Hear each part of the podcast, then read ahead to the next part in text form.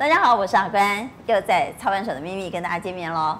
你有过买卖房子的经验吗？你怕被坑杀吗？怕后悔吗？在今天我们要透过真实的个案来告诉您，到底买卖房子里头有多少你想不到的美感哈？又怎么样能够避免被骗？避免买卖之后自己觉得很后悔呢？请到两位专家，邀请到的是财经专家卢艳丽，嗨，大家好，以及校基会副董陈志毅律师陈律，大家好。好，在看这个个案之前，先带你来看最近的房地产新闻。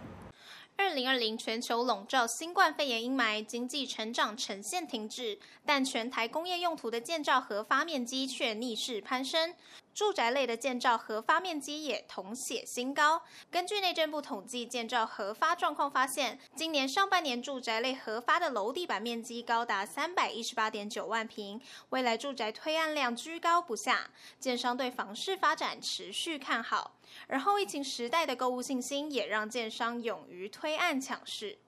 根据统计资料显示，今年上半年住宅的建造核发量落在九千两百七十二件，虽较二零一九年与二零一八年同期略减，但今年上半年核发的户数来到七点二万户，楼地板面积高达三百一十八点九万平，双双创下近五年新高，显示房市在刚性需求的支撑下，住宅推案量体依旧维持高水位。房产专家表示，上半年房市虽然短暂受新冠肺炎疫情影响，而有所压抑，但国内疫情趋缓后，交易量立刻反弹回升，且市场资金动能强劲，房贷利率偏低，市场普遍看好不动产发展，因此购物信心提升的状况下，建商推案的意愿也大幅提升。房产专家分析，今年疫情回稳后，吸引自用需求的买方也有不少投资置产买盘进入市场。此外，围老重建在主要都会区发酵，而各地房市话题不断的状况下，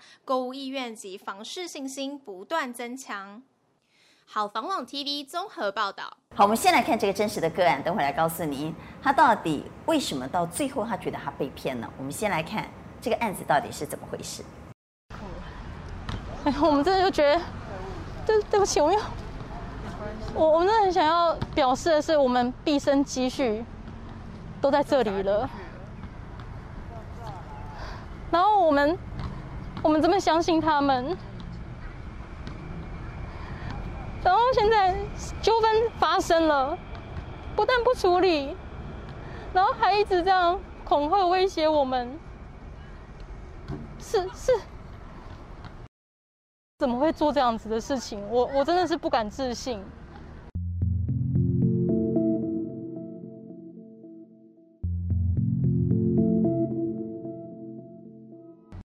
就来我们家，就好像很有诚意要跟我们解决这个问题，所以我们那时候也还很相信，就跟他讲，就跟他讲说，哦，我们觉得就是第一个，你你你你诓我们说，就是你跟我们讲说这是一个自助客，以自助客的需求斥资百万的装潢，然后去垫高这个房价，结果我们怎么发现，你不但没有百万装潢，你光是瑕疵我们去修缮就还要五十万，那那你。那你这个中间这个价差不是很很惊人吗？而且我们买买卖之后，就是我们成交之后，我们去查实价登录，然后我们才发现说，就是其中有一笔，就是这个前屋主啊，就是上一手买卖这屋主取得的成本其实是一千一百五十万。这个是你在我自己后来查到的，之前没有找没有查到。对，然后也没有告知。之前落水发发生水痕的地方，全部被填矽利康，就是被涂抹过了，就掩盖了。然后我们就非常非常的生气，所以我们就是四月九号当当天，我们就立刻找了，就在网络上找了第三方的专业的验屋公司去验屋，然后结果一验出来，整间房子到处都是壁癌，到处都就是三面墙全部都是壁癌，然后全部都漏水。然后天花板就都长钟乳石了，然后，然后全部都是，就是他连那个他全部用木板封起来，然后连检修孔都没有留，然后我们用内视镜进去看，它里面天花板的壁癌啊，什么就是渗水状况很严重，然后再来就是，再来就是它里面有一些电线，然后那些电线都没有照现在的法规包包覆那个防火材质，然后也没有接地线，就是它所有的装潢，它所有的所有的装修都是不符合法规的。我还一直问的那个房仲说，哎，那这样完税款我要不要付啊？因为纠纷已经产生了，那是不是要等这个纠纷产生了，我我再就是解决了，我再付完税款？他一样就是跟我讲说，修缮是修缮，买卖流程是买卖流程，你不付钱，你就是会违约。你一定要去付，我还赶快就是请了假跑去银行汇款，就我们所有现金现在全部卡在他们的履约账户里面，我们也不能拿，也不能动。然后我们现在要去租房子，我们夫妻两个人就是辛辛苦苦存钱存那么多年，我们一直住在一个小套房里面，然后一直努力的存钱。我是我是清寒家庭长大的小孩，然后我从小到大领清寒奖助学金。就是辛辛苦苦念书长大的，然后我小时候住在海沙屋里面，然后那个房子是，只要一下雨，我们全家要拿十几个脸盆在那边接，然后你你随便那个墙壁到处都是粉尘，就你一碰就整面墙这样掉的，你扑了你满身的这种房子，然后我们在这么刻苦的环境之下长大，就是我们对于家。非常重视，而且有个很高度的期待。最好的方式就是直接跟那个客户见面。嗯嗯。屋主时间也排出来了，反倒是买方好像大概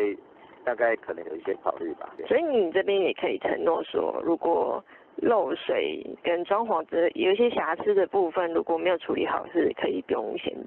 急着交屋的。你这边是有办法。你现在交完以后，我个人认为啦哈，如果要我表明这个立场的话，我觉得如果说瑕疵真的是严重的话，嗯，确实是有这个拒绝交屋的一些理由啦，嗯，我觉得到最后就是买方自己的问题啊。好，燕玲，我们再把这个案子讲的仔细一点。好，其实呢，这对小夫妻呢，他们看房子看了很多年，因为他们一直想要买到自己喜欢的房子。呃，看房子看了长达七八年，而且呢，他也是委托非常他自己觉得很信任的一位房中业者。呃，没有想到时间过得很快，那到了今年呢，一月左右呢，所以这是今年才发生，今年才发生的事情。哈，到今年年初的时候呢，他就看到内湖一间呃公寓，大概呃屋龄也是三十几年，然后三十平左右的一个房子。那呃，太太很喜欢，看看完之后很喜欢。不过在过程当中哦，那呃，因为太太发现说它里头是一个全新的装潢，所以呢，太太还特别问了一下房东业者说：“哎，这全新装潢，哎，那这会是投客的房子吗？”嗯、那呃，房东业者就当下就跟他说：“哦，这绝对不是投客的房子，我跟你保证，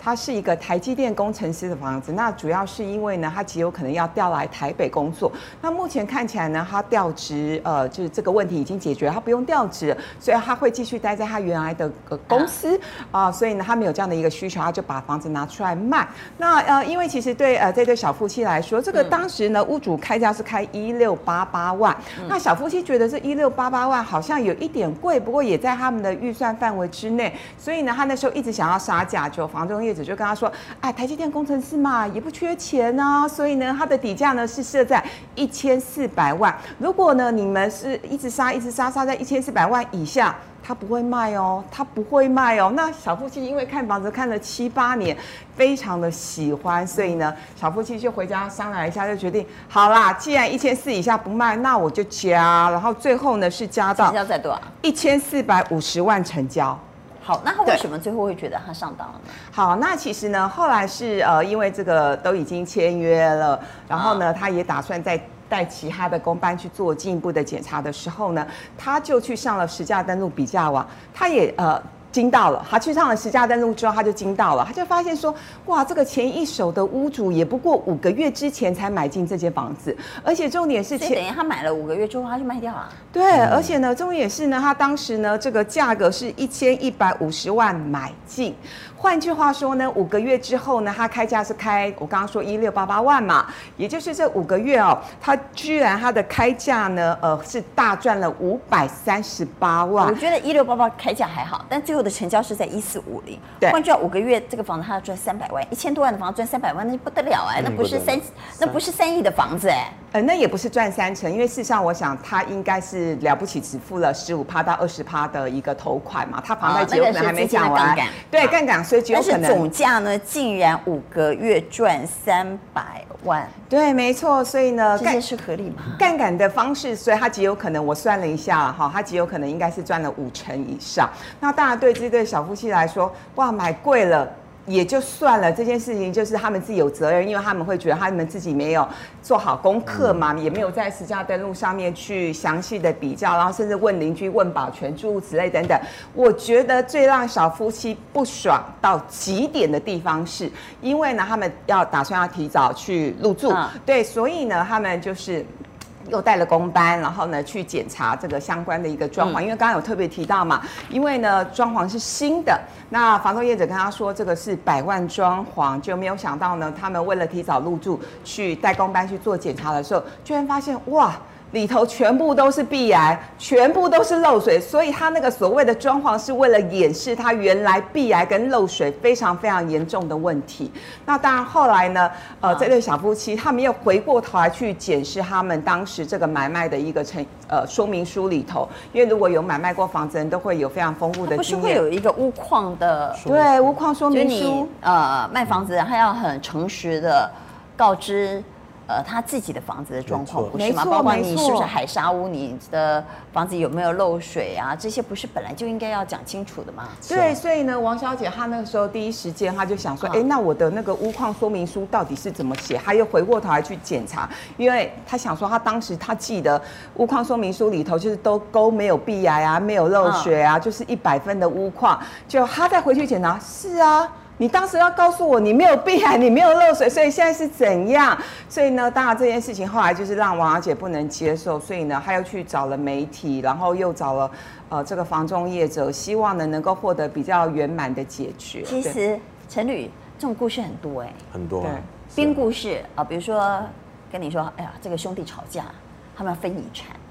所以啊、哦，他们现在愿意平卖。你如果现在不决定的话，哈，那我我跟你讲。那你搞不好会错失这个机会啊，或者编一个故事，他们夫妻离婚了啊，其实这个房子他们根本就不想卖，可是夫妻离婚没办法要分产，他们只好忍痛割爱啊。那因为他们马上就要办手续了，你还是赶快，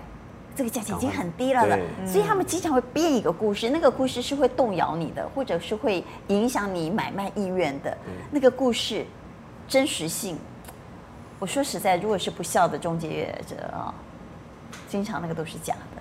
我会比较建议消费者，就是说，如果某一个交易的因素会决定你要不要买卖这个房子的重要因素的话，请你把它写在文件里面，因为啊，这个也可以写，当然可以写，因为会决定你的。我买我买这个房子呢，是因为对方是一个医生，对。啊，我相信医生选的房子，或者我相信医生的家庭会好好照顾这个房，我才买这房，这个可以写进去啊，当然可以啊。因为这个，后来发现他不是医生，他根本就是一个投资客，他根本就是三黄一流。那我可以让这个交易是啊，交易赔偿。我把它提这个因素，把它提升为我成交的买卖契约的一个重要因素了。因为一般买卖就是这样子，你出多少钱啊，然后我愿意多少钱跟你买就成交了，对不对？对。那其他的因素在在不在意？一般人都不会在意啊，但是如果某些人他特别在意什么东西的话，比如说南北坐向啦，哦，或者东西坐向，哎，这个很有道理。哎，比如说他跟我说，呃，这个是坐南朝北的房子，因为你罗盘一看根本就不是嘛。嗯，所以这个我们不能够排除说每个人交易啊各有各种关心的重要因素，但如果确实你决定你要或不要的重要因素，你认为才会成交的重要因素的决定的话，你很 care 的话，拜托你把它写在里面。嗯。对啊，哦，这招不错，要写在里面。是今天才学到的，真的一定要写在里面。但是如果你没有特别的讲清楚，哈，这个是我影响到我重要成交的交易因素的话，很抱歉，那将来在法律上面你不能够把这个因素当成是你要在法律上面对你有利主张的一个因素，因为法律上面他不管这个啊，你你你愿意吗？那你写在里面嘛，这样。啊，好，所以呃，这对小夫妻买了这个房子，买了之后后悔啊。那我们把它拆解，我发现有这几个环节。嗯、第一个环节就是这个房子真的是台积电工程师因为调职的关系要卖的吗？啊，那这件事情呢，如果他是被蒙骗的，但有可能影响到他最后的决定。对。那如果他一开始就知道假设他真的就是一个投资客的房子或投机客的房子，那转手赚暴利，也许这小夫妻就不会做这个决定。这是第一个环节。嗯、第二个环节是在资讯透明上，仲介有没有做到呃诚实告知？诚实告知。对，就这个房子的上一手，包括这个买卖间隔的时间，嗯、包括他当初买的价格，到底中介有没有完整的提供给这个消费者做参考？嗯。第三个是。这个房子屋况，嗯，是不是被诚实的、完整的揭露？嗯，那如果不是的话，那这个交易本身就像陈律所说，它也许就有诈骗的成分。嗯，啊，所以我们从这个案子我们学到这几件事啊，哈，但是还是呃，回到我们经常在讨论的问题，到底实价登录能够做到什么样的？程度让我们的交易更安全、更透明。那现在的实价登录如果做不到的话，其实有些中介他们已经比政府更更前进一步了。就是说，政府做不到的，干脆我来做。现在据说有很多政呃有很多政府做不到的，包括呃没有办法完整揭露门牌，嗯、没有办法在这个交易的过程当中，如果有资讯的错误或诱导，然后中介做完整的。呃，没有做完整的揭露，他最后要做赔偿，这个部分其实，呃，大部分中介还没有办法做到，但已经有可以做到的。是这个部分，也请艳丽来讲一下。对，我们在挑选中介的时候，我们可以注意什么？嗯，呃，当然就是说，第一个就是呃，如果中介业者他可以提供你。啊、呃，不管是最近这半年，或者是最近这三年所有的成交的资讯的话，我觉得这个中介业者当然就非常非常的棒。那以我自己这几年看房，我这几年还是有陪我同学看房子，嗯、因为他们都要换房子哦。那呃，就发现说有的房仲业者，我我不太确定他是资讯没那么丰富，还是他刻意或者是懒散。有的时候我们去看房子，只丢，就是只给你一张 A4。那 A4 就非常非常的简单嘛，大概就是，呃，房子叫什么社区啊。几平啊，价格那更细部的一点，包括我们节目刚刚讲的什么车位啊也没有，嗯、然后附近呢有什么呃交通啊，或者是他其他的生活技能，通通都没有。那所以如果说我们今天挑选的房仲业者，他是能够提供比较历年来呃的成交的价格，或者是我们刚刚提到的车位呃这些相关的一个讯息的话，那你当然会觉得资讯越丰富，你可以下的判断是越完整越充分的。那我之前看。过一位房仲业者，就是我去看房子的时候，不夸张，他给我的那间房子的资料，比我们两集的脚本还要厚。我当下就吓到，我说不会吧？我生平第一次看房子，而且是第一次看那一间，还不是还不是还不是那一间房子，看第二间、第三间。我是第一次去看房子，这么厚。我说哇，你们这给的资料实在是太丰富了。从来还没有遇过这样的情形。呃，如果你是买方，他应该完整揭露，呃，这一年内，呃，不管是买卖双方啦，其实都应该完整揭露这一年内，这个附近周边的。更精准的买卖成交资讯，而且不能是选择性的资讯。为了民众的居住正义，民间率先带头做。永庆房屋去年领先政府推出永庆房屋实价登录三点零，将成交行情揭露至门牌，以提供透明资讯，以保障消费者权益。紧接着，永庆不动产、有巢氏房屋及台庆不动产全数跟进。目前内政部实价登录揭露资料仍以门牌号码三十号为区间，仅提供路段的交易行情，消费者得到的交易资讯仍不完整。因此，去年永庆实价登录三点零将成交行情揭露至门牌后，二零二零年八月永庆再提出两大诚实房价保证，以保障消费者权益。所谓两大诚实保证，首先是永庆成交的行情资讯皆完整揭露至门牌。若有故意隐瞒成交行情资讯，以致卖方有低卖之情形，永庆房屋承诺退还已收卖方全额服务费。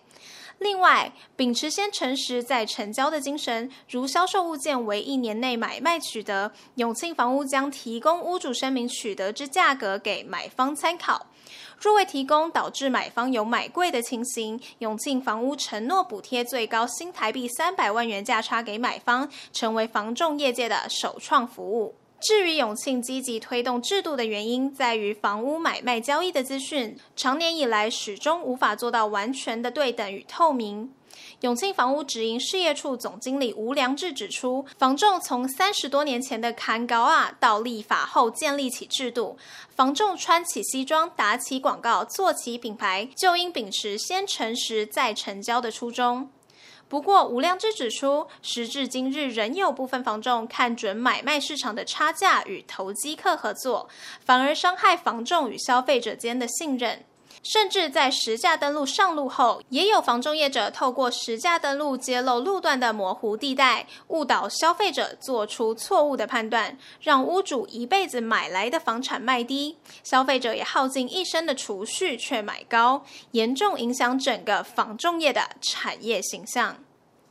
吴良志强调，房仲绝不该联手投机客炒作房价。一九九八年，永庆房屋就建构投机客资料库系统，拒绝投机客委托，透过制度检核与系统的辅助控管，婉拒列管七千多位投资客的委托。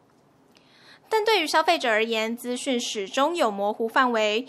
于是，永庆房产集团董事长孙庆瑜便决定将成交资讯揭露至门牌，让成交资讯公开透明，杜绝操弄空间。也希望在永庆为房仲业跨出第一步后，其他品牌都能跟进，一起提升房仲业的整体形象。吴良志坦言，推动前也曾考量过中介与消费者是否会反对。未料实际上推动实价登录三点零后，除中介更好分析成交行情，提供透明的资讯给消费者外，快速得到消费者的信任外，买方也对于揭露这门牌表示认同，认为透明的资讯有助于房市交易。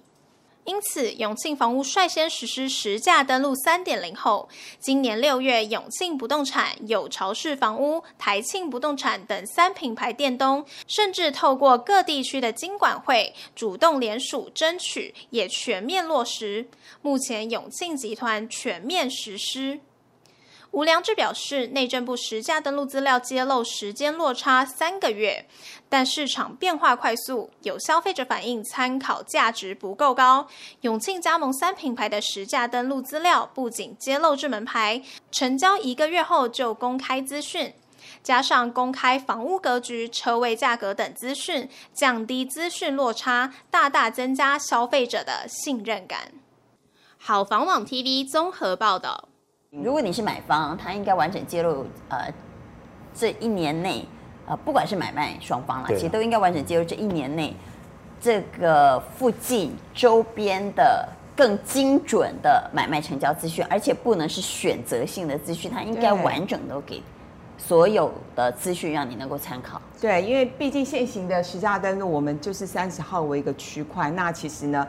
就算同一栋，不管是楼上或楼下，嗯、房价都有落差。所以如果说当今天资讯越丰富的时候，我自己可以做的判断也就是越充分，嗯、我才不会被房东业者或者是被屋主，然后屋主他极有可能，呃，就是有不同的一个出价的一个状况。就是我自己可以下更完整的一个判断的时候，我才不容易被被受骗。嗯，哎，这个案子会不会骗两次啊？哎，有可能，因为因为我们刚刚讲哦，它其实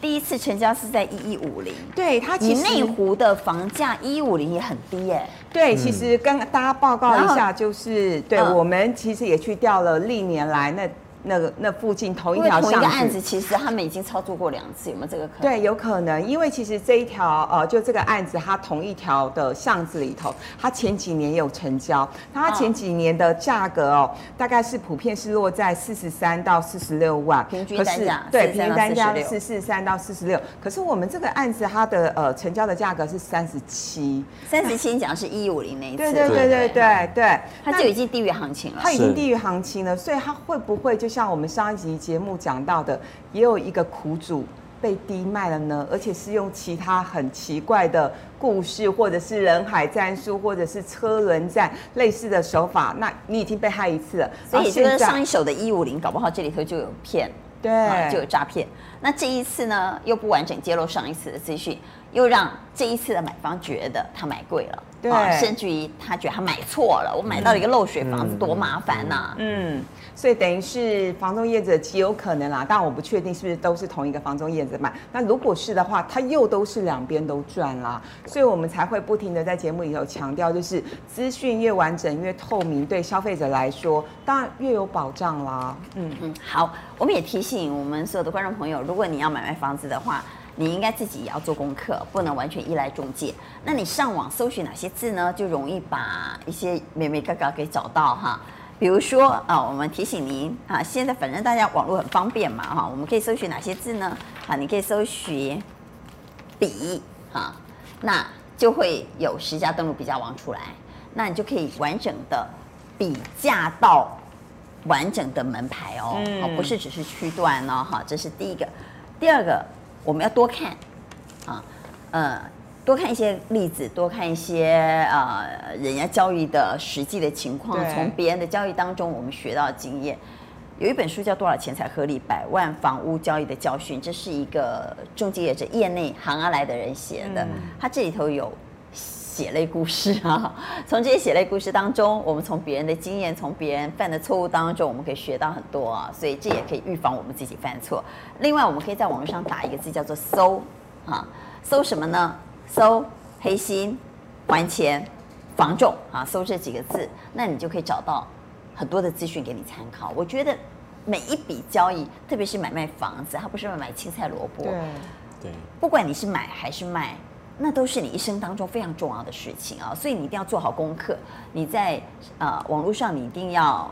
到十家登录比价网去好好的把价格比一比。然后你收集最多的资讯，了解最多的行情，才不会被骗啊。同时呢，到底坊间有什么样的手法，我们也要了解啊。好，嗯，我们知道他们会用什么样的手法来骗你，那你才能够预防自己被骗。我觉得这些功课都是自己要做的。对，好，那我们也来聊聊十家登录。呃，其实现在已经有中介可以提供到非常完整的资讯。我们刚刚谈到那个十家登录比价王，我们是不是也来谈一下？刚刚其实燕丽有谈到，第一个它可以给到精准的门牌，对，精准的门牌。好，然后呢，包括呢这个精准门牌的所有的相关的讯息，像是呢车位，嗯、车位有几平，嗯，然后车位呢历年来的。呃，成交的价格包括单价、总价、车位价格，通通都有。以及呢，比如说，呃，你这间房子它可能已经成交过，它买卖过几手可以知道吗？可以知道，几次可以知道，可以知道。比如说这三年内已经买卖过五次了，那这房子有点问题啊。可以知道，而且我觉得最猛的是实价登录比价王，它还会针对历年来成交的价格做一个趋势图，你就可以知道说这个房子是不是被投客炒高了，还是呢它的屋况其实没那么好，所以投客可能是在断头抛售，所以我觉得那个价格的趋势图，我个人还蛮喜欢的。那呃，除了这个之外呢，还有包括就是说附近的生活的机能，因为有些人是搭公车，有些人是搭捷运，然后有些人非常在乎附近是不是有超市等等。我觉得这些相关的讯息，当大家知道的越完整的时候，那你就越容易做判断，你才不会呃觉得第一个自己买贵，然后甚至呢买到投客的房子。那特别。讲一下，就是其实买到投客的房子也不是说不行，而是说我们在出价的时候，你会知道说，因为投客每次都号称一百万装潢。两百 万装潢，就我的理解，因为我自己其实有一些朋友他们是投客，他们号称的百万装潢通常就是三十万，那有些呢更没良心，他可能只花二十万，所以呢，而且呢，每间房子装潢都一样啊，对对对对对，因为他们有固定配合的工。如果你不喜欢跟人家撞屋的话，哈，这个女孩子不喜欢撞衫嘛，哈，嗯，不喜欢撞包，那你不喜欢装屋的话，投客的房子呢，我看过很多。反正他们是大量采购嘛，对啊，比如沙发啊、门啊，他们都找同一个工班，对，所以每间房子呢，其实做起来的状况都是一样的。对，所以当如果你不喜欢这件事的话，那你要搞清楚，对这个百万装潢、这个全新装潢的这个屋主，他是投客还是他是自住的？对，所以了不起，当你知道说这个是投客的房子的时候，嗯、你最多就加个三十万到五十万呐、啊，也不要真的房价一口气给他加一百到一百五十万。如果你愿意加一百五十万，就是潘娜，好不好？好，所以资讯的完整跟资讯的透明非常非常重要。呃，我们来看现在其实也有中介业者可以做到什么样的程度呢？现在的所谓的三点零已经可以做到门牌完整揭露啊。那对买方他提供的保障是，如果没有提供一年内成交价，最高可以退到三百万。那么对卖方的保障呢，是如果没有提供卖方完整的成交行情，保证退服务费啊。所以如果有中介已经可以做到这个程度，我们就可以要求嘛，对，哦，我们就可以要求我们买卖房子，你要赚我的服务费，那你要做到完整的服务，因为买卖真的就是买卖我们一生的心血。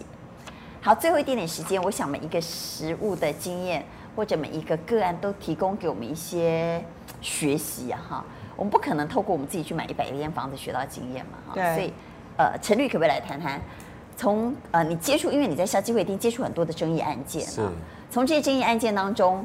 呃，有没有比较值得跟我们观众朋友分享的，然后提醒大家的？真的，刚刚主持人讲，就是说一生一世的买卖房子哈，如果真的被骗了哈，或者是被坑杀的话，那真的是很惨痛的哈。所以第一个，消费者自己一定要做足功课啊，啊做足功课，你的资讯来源绝对不能只有单一啊，你要多面向的。那多面向的整合以后，那就会形成你一个比较趋近于真实这样的一个资讯啊。啊，那第二个部分就是说，在跟这个业者，如果你选中了一个业者，所以你看这个案子，我们再回顾这个案子。对，内湖这个案子就是他竟然在交屋之后他才去查。对，没错。他怎么在交屋之后才查呢？他在买卖之前他就要先查清楚这个房子到底上一手跟我现在这中间间隔多少时间，上一手到底买多少钱？啊啊，买多少钱？对，买多少钱？这些资讯应该照理说了哦，是你就你在你在买卖之前你就要提供，而且你还查得到哎，所以显然你就应该要求你的中介提供给你啊。是，好，你如果懒的话，或者是你真的能力有落差，没关系，来，哎，中介公司你要赚我的服务费，对不对？请你提供哦，我要求什么东西，请你，我们可以要求。我想这就是服务费里面的一个劳务支出的一个对价嘛。对，好，那如果他提供资料给你了以后，我请问你，你要不要全然相信啊？不要，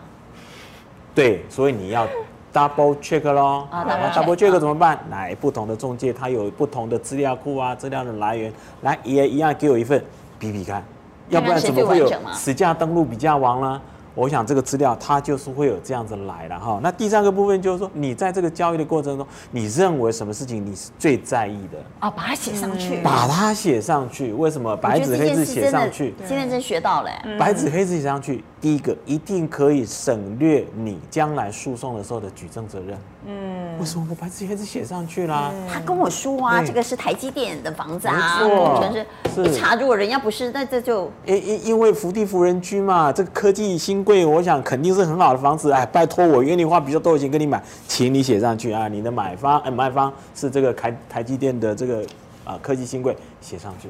啊，我觉得这个非常的重要，因为你在意的就是这个嘛，啊，而且千万不要讲说，哎，我们即涨唯品啊，口头讲了就算。千万不要这样子哈，没有口头的，没有啊，什么年代了，口头说 已经没有这个事情了啦。所以白纸黑字写上去非常的重要。然后接着呢，你一定要参考内政部他所曾经公告相关于买卖成交的所谓的应记载不得记载事项，成物买卖。有应记载不得记载事项，你要委托中介公司销售，有应记载不得记载事项啊。你要买单独买车子哦，啊不单单独买停车位哦，也有停车位的这个应记载事项。什么叫做应记载事项？就是说你打了一份契约给我，里面条款很多，对不对？那这个条款的内容到底足不足够？我有办法掌握到全部？你没有经验，但是行政机关有经验，他曾经把所有的交易条款很重要的事情都列出来了。好，那你就要去了解，来政府机关所公告这个应记载事项，跟现在我要定契约的内容的应记载事项有没有相同？最起码要相同，因为相同的话，它能够你可以得到一个保障，就是说，哎呀，这个中介业者。真的是我有帮我想，因为他以政府机关的这个版本当做我们交易的内容的版本，同时也保障到双方，因为那个所有应该含刮到的重资重要资讯都已经在里面了，所以这样子也可以进一步确认，就是说我这样子的买卖的过程，我是不是能够得到一个比较信任的一个一个一一个动作了啊？所以这样子一路走下来的话，我想。你要被骗、被欺负、借被欺负的几率啊，显然就会降低到很多。那陈律，我问一下，像这个案子，他后来发现那个房子有漏水，对，他可以让这个交易无效吗？第一个就是刚刚，好像他只能要求对方把漏水修好。可是你知道漏水这种东西哈，不是说我今天不漏就不漏了呀，漏水，诶，疑心加底烧，是，头锥塞加俩捞，对，嗯，就是这个道理嘛。就是说，你今天帮我修好，也不代表半年后、一年后不会再漏，它可以让交易无效嘛。买卖合约书上面一定会有讲说啊，如果成交以后如果发生瑕疵的问题的时候，它的处理方式是什么？那在民法的买卖，尤其不动产的买卖部分呢，有特别有交代到，如果你这个瑕疵是属于非常重大的瑕疵的话，才可以解约啦。哦，换句话就是说，哎，有一方漏没有错啦，可是这个漏啊，修缮一下，干嘛就 OK 了，就可以把这个瑕疵给弄掉的话，很抱歉，我们没有办法解除契约啊。但是我们只能要求他，只能够要求他修缮，或者是说，哎呀，赔偿，你你就给我减少一点价金呐。哦，减价，减价，可以减价，但解约没有那么容易。解约就没有办法。但是如果是说，哇，你这个结构非常有问题啊，那是九二一大地震的时候，那个钢筋真的是歪斜的，而且还是围屋啊，这个影响到你将来居住的安全，影响到自己的生命啊，你就是重大瑕疵的，重大瑕疵的部分，我就可以解除买卖契约。更不用讲，我刚刚讲的前面你骗我在先呢，对啊，哎，让我产生这个错误错误的决定，我还可以撤销买卖合约啊，哦，当然你还要去证明到说这个这个瑕那个诈欺的一个行使的部分，包括卖方也参与在里面，那他就不是善意的嘛，当然你就可以撤销。哦，如果卖方是他的人头，如果他是他的人头，假装他是台积电工程师来跟我签约，或者这些手法都是中介公司，根本就不是。所以这里头如果有诈骗，那才能够撤销。对，没错，是。那我们就了解了。所以我想买卖房子真的是人生大事哦，方方面面都要特别留意。好，在今天非常感谢燕丽，也感谢陈律跟我们分享了这个真实的案子。我们很希望，呃，所有的观众朋友，你在买卖房子的时候都能够买得开心，住得幸福，而且绝对不要后悔。